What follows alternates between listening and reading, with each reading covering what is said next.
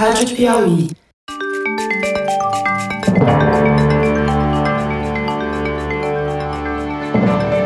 Opa! Eu sou José Roberto de Toledo e este é o Luz no Fim da Quarentena, uma coprodução da revista Piauí com a Rádio Novelo. Infectamos o canal do Foro de Teresina para discutir pesquisas científicas que ajudam a atravessar o túnel em que a pandemia nos meteu. Em primeira mão, Fernando Reinach revela para os ouvintes do podcast os resultados da sua pesquisa. Um em cada dez paulistanos tem anticorpos ao SARS-CoV-2, ou seja, 11,4% foram expostos ao vírus, desenvolveram ou não a doença, a Covid-19, e estão, teoricamente, imunes. Mas há duas outras descobertas extremamente importantes nessa pesquisa. A taxa de prevalência parece estar dobrando a cada cinco semanas. A continuar assim, São Paulo pode chegar à chamada imunidade de rebanho em dois ou três meses. Porém, há um custo nauseante em vidas humanas. A segunda descoberta é quase uma confirmação. Os pobres estão pagando o dobro por essa conta, ou até mais. Reinhard explica. Fernando Reinhard, muito bem, vamos falar nesse episódio sobre a pesquisa que você e outros pesquisadores, professores da Universidade de São Paulo fizeram com a ajuda do IBOP e do Laboratório Fleury e financiamento do Todos pela Saúde, a pesquisa sobre prevalência de Covid-19 na cidade de São Paulo. É a segunda onda, né, Fernando? É, porque Lembra, a gente fez um projeto piloto só nas áreas que a gente achava que eram mais afetadas, né? As, eram os seis distritos, os três que tinham mais casos, os três que tinham mais mortes. E aquela primeira pesquisa foi feita entre o dia 4 e 12 de maio. As amostras foram coletadas e deu uma prevalência, depois de todas as correções, de 4,7%. E agora nós repetimos, mas não é exatamente comparável, porque a gente agora coletou na cidade inteira de São Paulo e a coleta ocorreu entre 15 e 24 de junho. Então, rufem os tambores. Quanto que é a prevalência, ou seja, quantos por cento da população adulta da cidade de São Paulo com mais de 18 anos apresenta sinais de ter tido contato com o vírus SARS-CoV-2? É, na verdade, a prevalência são pessoas que estão ou IgG positivas ou IgM positivas, entendeu? É uma amostra que a gente vai, escolhe as casas ao acaso, totalmente ao acaso. Então, é uma amostra representativa da cidade de São Paulo inteira. E a gente coletou 1.183 pessoas. E a prevalência na cidade de São Paulo inteira está 11,4. Apesar da comparação não ser muito perfeita, ela subiu entre 4 de maio para 15 de junho, de 4,7 para 11,4. Que dá um crescimento de 2,3 vezes, né? Em 43 dias, né? Quer dizer, 11,4% da população paulistana já se contaminou com o SARS-CoV-2, sobreviveu e apresenta traços no seu organismo de anticorpos contra esse vírus. E o interessante aí é que a primeira vez que nós fizemos uma investigação em São Paulo foi 10 semanas depois do primeiro caso. Então, de 10 semanas, você saiu de zero para 4,7. E daí mais seis semanas, porque isso aí foi na 16ª semana do primeiro caso, já temos 11,4.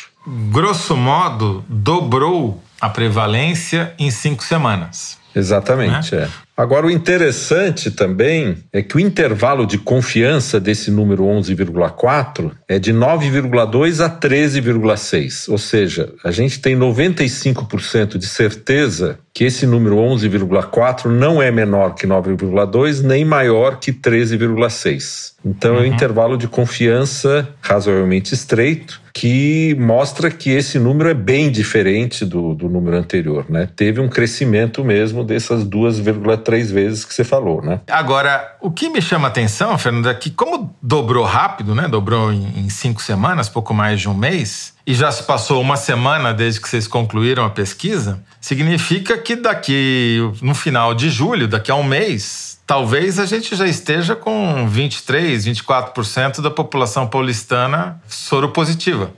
É isso aí. Se a pandemia continuar a crescer nessas taxas, né? O meu palpite é que tudo indica que deve aumentar. Você vai ter um relaxamento das medidas sociais, então não é impossível imaginar 22, 23% daqui seis semanas, cinco semanas, não é impossível de imaginar isso. E se dobrar de novo, um mês depois ou cinco semanas depois, lá para fim de agosto, começo de setembro, você teria mais da metade ou cerca da metade da população da cidade também soropositiva, o que está muito perto da imunidade de rebanho. Exatamente, começa a chegar perto da imunidade de rebanho muito antes de a gente ter uma vacina, né?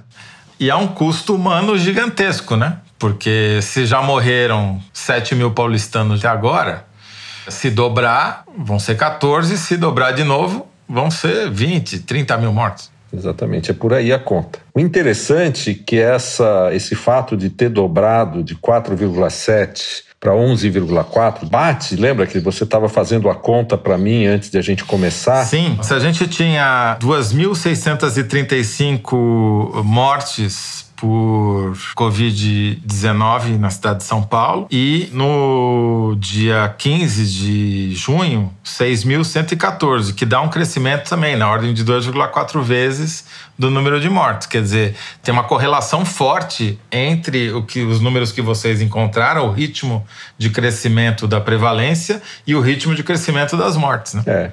Daí, provavelmente, o teu raciocínio está correto. Se dobrar de novo, provavelmente o número de mortes dobra de novo. Uma tragédia, né, Fernando? E vocês encontraram não apenas a prevalência na cidade como um todo, mas vocês também dividiram a cidade em duas metades: a metade mais rica e a metade mais pobre, baseado na renda per capita média dos 96 distritos. Então, ficaram 48 distritos na metade pobre, 48 distritos na metade rica e deu uma diferença brutal na prevalência. É, não é 48 distritos. Os tantos de distritos mais pobres que deem 50% da população paulistana. Corrigindo então, a metade mais rica da população. Uhum. Mas se você pudesse olhar um mapa, o que você tem mesmo, lembra, São Paulo é meio uma espécie de um T torto, né?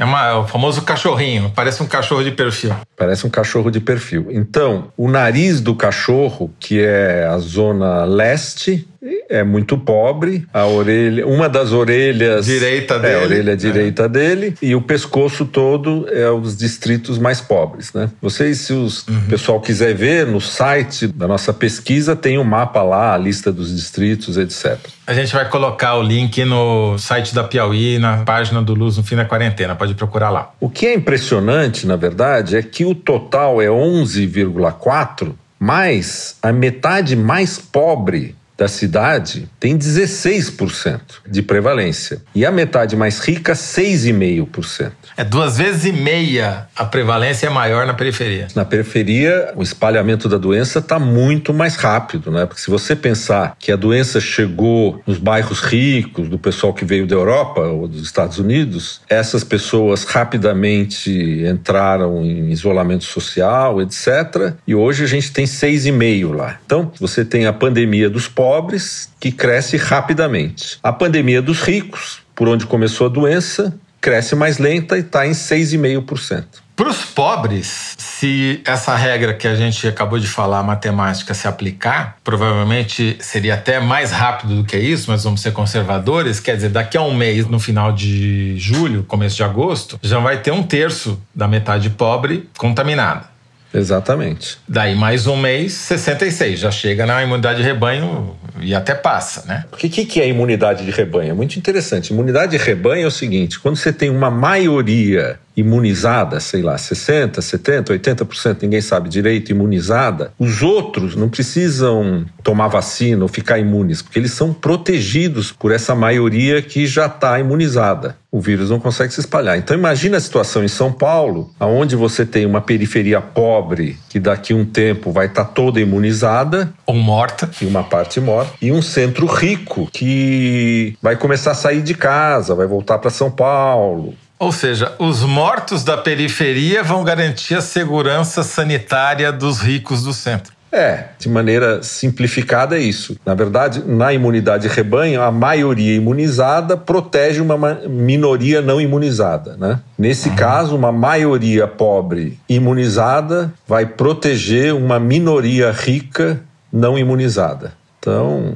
É, é, trágico, é trágico, trágico. E a gente tem outros indicadores aqui na tabela de vocês, né, Fernando? Que é a divisão por escolaridade. E é mais chocante ainda quando a gente olha os dados. E a escolaridade, vamos dizer, é, no Brasil, é uma o que a gente chama de proxy de renda. Ou seja, você lê escolaridade, mas na verdade você está falando se a pessoa é rica ou pobre, né? Ou ganha mais é. ou menos. Né? Tem vários dados que não mostraram diferença de prevalência. Então, por exemplo, homem e mulher têm a mesma prevalência, entendeu? Homem um pouquinho maior, mas não é significativo. Aí as idades têm pequenas diferenças, mas a gente não achou uma grande diferença significativa. Mas quando você chega em escolaridade, raça e número de pessoas por domicílio, a diferença é brutal. Então vamos lá. Na escolaridade, as pessoas com menos que o ensino fundamental, ou seja, que não terminaram o ensino fundamental, 23% delas já são soropositivas. Nas pessoas que têm o fundamental completo e o médio,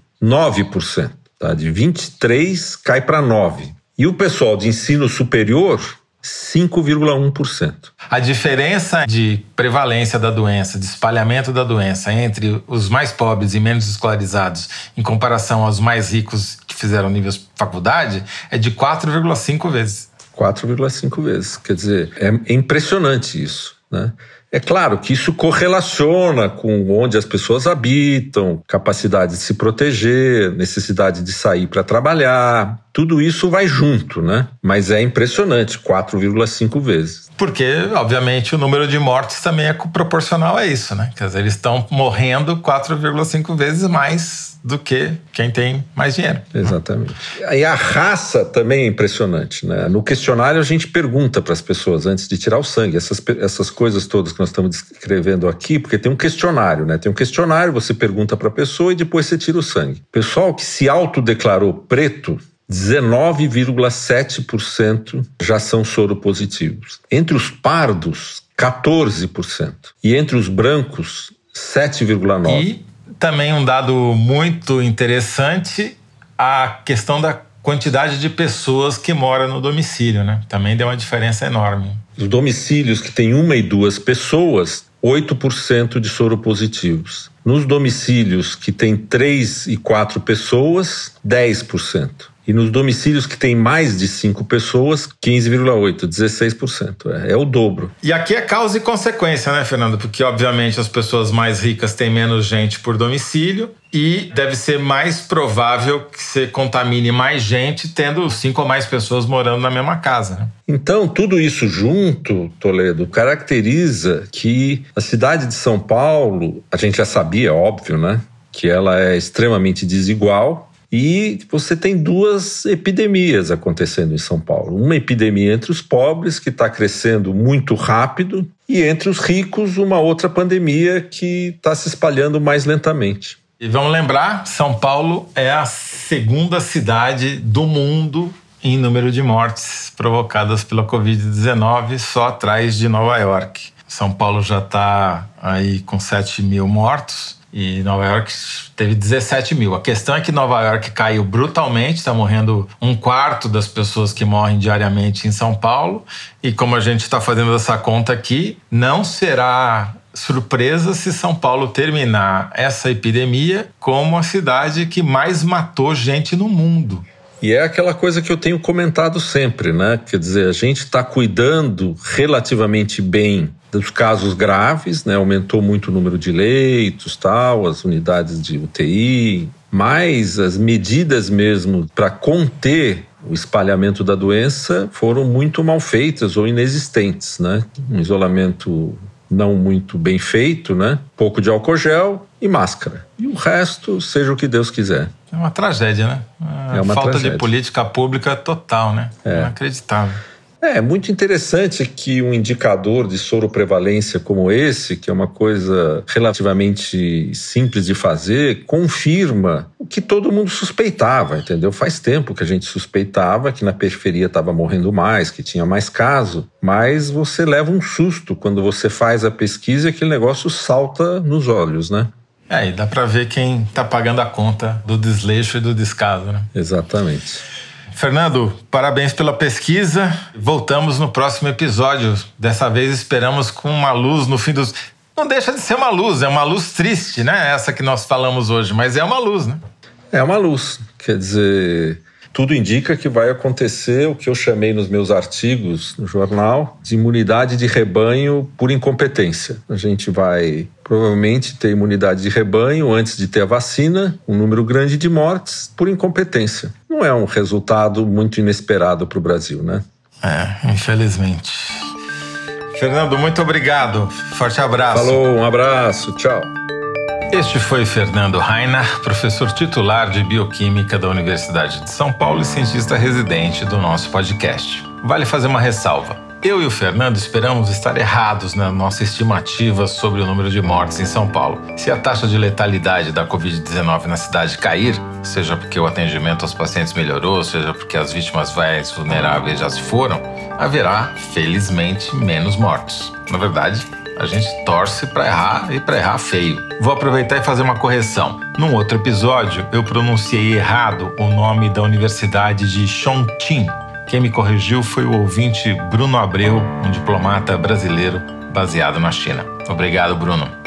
O Luz no Fim da Quarentena é uma coprodução da revista Piauí com a Rádio Novelo. A coordenação e edição são da Paula Scarpim, da Evelyn Argenta e do Vitor Hugo Brandalize. Este episódio teve o apoio de produção de Clara Hellstad. A identidade sonora é da Mari Romano. Quem finaliza o programa é o João Jabassi e a coordenação digital é da Kelly Moraes. Yasmin Santos e Emily Almeida fazem a distribuição nos tocadores e nas redes sociais. A identidade visual é da Paula Cardoso e o Motion Graphics é da Renata Buono. Eu sou José Roberto de Toledo. Até o próximo episódio. Tchau.